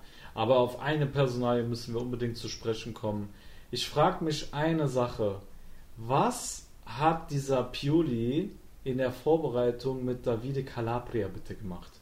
Ja, ja echt. Also wir waren sich eigentlich sicher, am Ende der Saison, als wir da der Prognose abgeschlossen, sind wir darauf eingegangen und hin und her und sind bei einigen Mannschaften darauf eingegangen, wer, wo ein bisschen Baustelle, da hat man so bei Inter angesprochen, muss man schauen, ob Skriniar in der Dreierkette gut funktionieren kann und solche Dinge. Und da haben wir auch gesagt, Milans größte Baustelle ist nicht Innenverteidigung, sondern Rechtsverteidigung. Ja. Ähm, Milan muss auf der Rechtsverteidigungsposition was tun. Conti und Calabria sind nur Durchschnitt. Und ich glaube nicht nur Maltini hört scheinbar unseren Podcast, sondern auch Calabria. Ja? Nein, man muss wirklich sagen, also das war schon beeindruckend, wie er alleine in diesem Spiel und er hat auch schon zum äh, ja in der Vorbereitung und zum Ende hin der Saison hat er auch schon ein paar ordentliche Spiele, aber wie der den Musa Barrow abgekocht hat, eigentlich die stärkste Waffe von Bologna, wo ich wirklich ja. gedacht habe, Bologna hat ja wirklich einen guten Kader eigentlich schätze Bologna auch hoch ein heuer, äh, ja. trotz der Niederlage. Ja. Aber was dieser Calabria mit dem Barrel gemacht hat, der hatte ja nach 15 Minuten keinen Bock mehr. Ja. Da hat er mir fast jeden Ball abgeluchst. Ja. Das, das war, war echt Wahnsinn. Wobei ich aber auch sagen muss, dass ich nicht ganz verstehe, warum Mihailovic äh, den Barov, äh, äh, Musa Barrow, äh, dass er ihn auf dem linken Flügel spielen lässt, weil der ist so verschenkt auf dem Flügel der hat so gute Spiele im Sturmzentrum gemacht äh, und dann nimmt er ihn da wieder weg. Also mhm. kann ich einfach nicht nachvollziehen, ob da jetzt irgendeine Vakanz entstanden ist, weil äh, ein, ein, ein Spieler sich verletzt hat, aber ansonsten Ist das Ja, bringt einfach eine gewisse Schnelligkeit mit. Vielleicht wollte er das einfach ausspielen. Ähm, ich habe auch schon geile Szenen gesehen von Musa Barrow, wo er schon von links reinzieht und dann geil abschließt äh, mit dem rechten Fuß. Also das könnte er prinzipiell schon. Aber ich sehe es auch so wie du. Ich glaube, am stärksten wäre er schon auf der äh, Rodrigo Palacio Position. Ja. Aber Ja. ja, er wollte einfach kompakt stehen hinten und über die schnellen Orsolini und, und Barrow umschalten. Gelang dann wirklich selten gut. Ähm, Milan hat dann gegen Orsolini war tot. Orsolini, war der überhaupt auf dem Platz? ja, den hat auch Theo Hernandez beerdigt. Alter. Wahnsinn. Also ich muss wirklich sagen, äh, Milan hat das wirklich gut gemacht zum Verteidigungstest. Sorry, dass ich das wieder unterbrochen habe. Ja. Ja. ja, man hatte dann das Gefühl, Milan hat alles wieder im Griff, die Automatismen haben gegriffen. Dann war es wie so oft, ähm, oder wie wir es auch heuer wahrscheinlich sehr oft sehen werden, ähm, Theo Hernandez mit einem Assist. Ähm, schöne Flanke aus dem Halbfeld und ja, unwiderstehlich. Slatan in der Mitte, das kannst du auch nicht verteidigen. Ähm, macht es, macht es 1 zu 0 und Milan macht dann eigentlich auch noch dem 1 0 äh, weiter. Und, und, und, und ist klar die bessere Mannschaft, hat, hat mehr vom Spiel. Dann eine dumme Aktion auch, ich glaube es war von Orsolini gegen Benacer, der dann Elfer dann rausholt und ja, dann haut Mila, äh, Ibra den eigentlich in den Winkel, wie du eigentlich, so musst du es eigentlich in, in, im Lehrbuch packen, so ein Elfer, oder was hast du dir da gedacht, was hat der für Nerven, der knallt das Ding in den rechten Winkel. Ich wusste, dass der den macht, ne? Also, ähm, Ibra ist einfach. Ich kenne keinen Spieler, der mehr Selbstbewusstsein hat wie er. Vielleicht Ronaldo noch, Mhm. aber die begegnen sich beide auf Augenhöhe, ne? Also, Ibra fährt da seinen ganz eigenen Film, seinen eigenen Benjamin Button-Film, sag ich mal. Genau. Wie er selber, äh, äh, wie er sich ja selber äh, genannt hat in einem Interview. Und ja, der Typ ist einfach unfassbar. Also ich hatte auch das Gefühl bei Ibra, ich meine, er wird in dem Monat 39 und ich weiß nicht, wie es dir ging, aber äh, ich hatte jetzt nochmal das Gefühl, dass er jetzt zu Saisonbeginn nochmal ein Stückchen frischer, agiler, spritziger ist, äh, wie zu dem Zeitpunkt, wo er zu uns gewechselt ist. Ähm, Auch da kräftiger gute- sieht er auch aus, finde ich. Ja, also so richtig, ja. du siehst so jeden Muskelstrang, also er ist echt brutal in Form. Also Ja. Ne? Da waren gute Bewegungen dabei, wo er echt 10 Jahre, über 15 Jahre jüngere Spieler so alt hat aussehen lassen. Ja, obwohl er ja der Alte ist und äh, boah, also die Aktion mit Calabria da auf Außen, wo er dann mega. Tomiasso den- hat er so. ja genau vernascht mit, mit der Hacke Mann, und ja. dann abschließt mit links. Also, boah, das war eine mega Aktion. Ja, und Tomiasso ist kein schlechter. Ja, gefällt mir auch, der, der, der junge Mann. Guter Mann. Ja, Ja. Den, den erstmal so stehen zu lassen, also äh, Respekt, wirklich absoluten Respekt und äh, ich bin gespannt, ob Ibra äh, weiterhin so treffen wird. Ne? Äh, Ja. Ja. Dann noch eine Sache. Na, das Formhoch von Chalanulu. Wir hatten jetzt 1000 Zuschauer im Stadion, René. Meinst du, das war der ausschlaggebende Punkt, dass das Formhoch von Chalanulu vorbei ist? Ja, wir haben ja schon vor zwei Monaten immer wieder mal angesprochen, dass wir glauben, der ein oder, Milan, ein oder andere Milan-Spieler profitiert ein bisschen, dass keine Zuschauer im Stadion sind. genau. Ja, jetzt waren 1000 Ärzte im Stadion ähm, oder äh, Pflegepersonal, das ist ja ohnehin eine geile Aktion eigentlich von Milan, dass sie die eingeladen haben auf die Familie. Ja. Und Cialanolo hat immer noch, muss man sagen, gutes Spiel gemacht, aber die überragenden Leistungen nach Corona-Break, wo gar niemand drin war, so krass war es dann nicht. Ja, also, ja. genau. Jetzt war, wenn es 20.000 sind, dann fängt wahrscheinlich schon wieder Lukas Paqueta statt ihm an.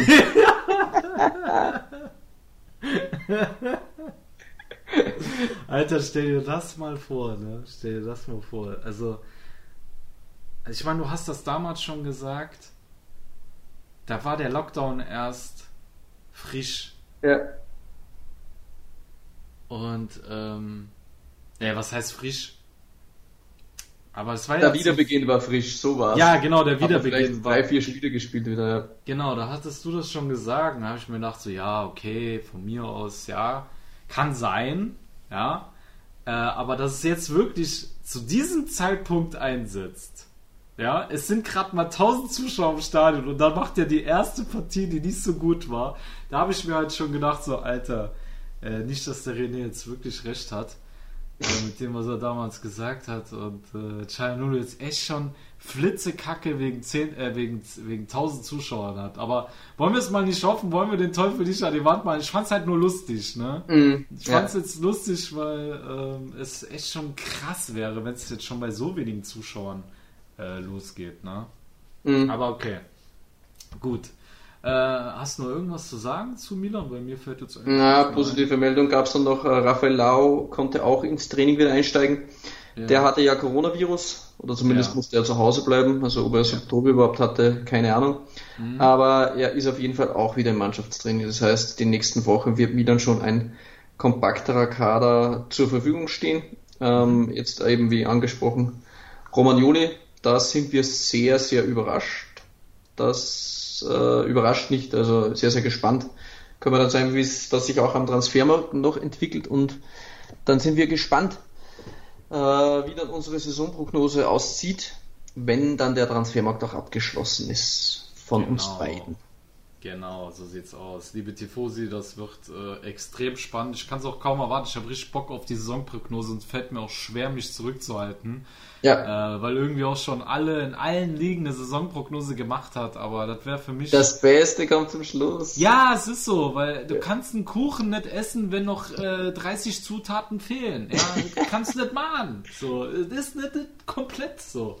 Oder du kannst auch kein Auto fahren, was nur drei Reifen hat. Du musst warten, bis der vierte Reifen da ist. Dann kannst du sagen, okay, mit dem Auto gewinne ich oder mit dem Auto äh, gewinne ich nicht. So, ne? Ja, genau. Äh, deswegen, liebe Tifosi, wir müssen uns gedulden. Ihr euch bitte auch noch. Zwei Und Wochen dann-.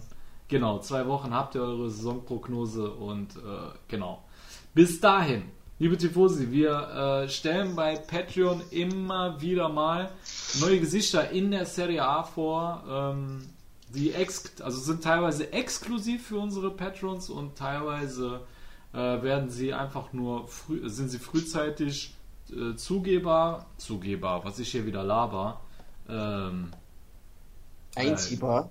einsehbar oder lesbar, genau, Ja. für Patrons, bevor sie dann endgültig äh, veröffentlicht werden. Und da haben wir über Inter, äh, haben wir jetzt einen Spieler vorgestellt, den äh, Males heißt der, ne? Mhm. Males, genau. Lugano. Riesentalent. Äh, Gano, glaube ich, kam jetzt, äh, genau. Dann hast Genau. du den linken neuen Mann von Andrea Pirlo vorgestellt. Genau, den Frabotta, den haben wir exklusiv für unsere Patrons vorgestellt. Und wenn auch ihr vorher Bescheid wissen wollt und äh, auch von unseren neuen Videoformaten Gebrauch machen wollt, unsere Rapid Reaction zu bestimmten News, äh, die wir dann im Videoformat droppen, dann Machen wir auch nur auf Patreon. Genau, nur müssen wir das auf nochmal erwähnen. Und eine Chance natürlich noch, Ja. ähm, das wäre natürlich auch eine Aufholjagd für gewisse Leute, ein gewisser Ansporn. Ja. Wenn ihr jetzt noch einsteigt und Patreons werdet bis zum nächsten Spieltag, habt ihr natürlich auch immer noch die Möglichkeit beim Kick-Tipp gegen äh, René und Sascha mitzumachen bei Calcio Neu, wo alle Patreons und alle Partner dabei sind. Ich glaube, Ja. es sind fast 20 Leute, die mitspielen.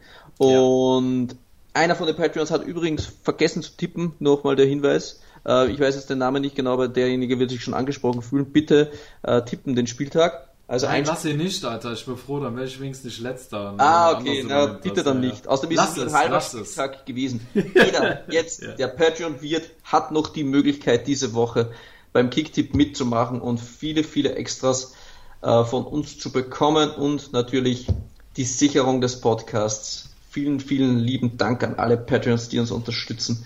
Haben wir Yes. im Eingang des Podcasts alle erwähnt und haben alle eine kleine Laudatius von uns bekommen.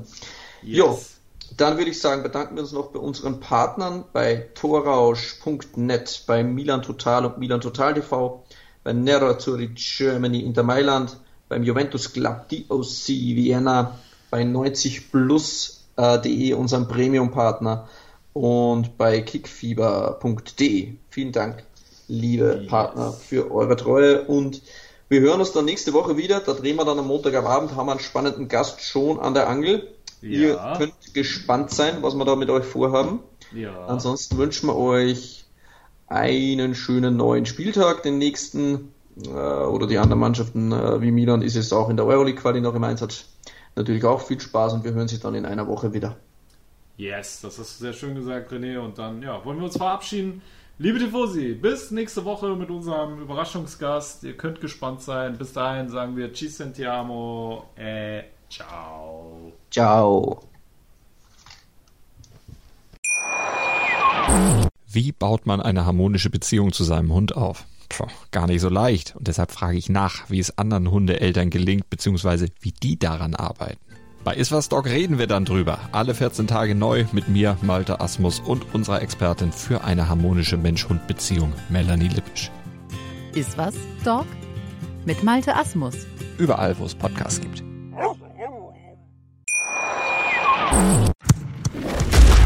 Calcius Jamo Neu. Der Serie A Talk. Auf meinsportpodcast.de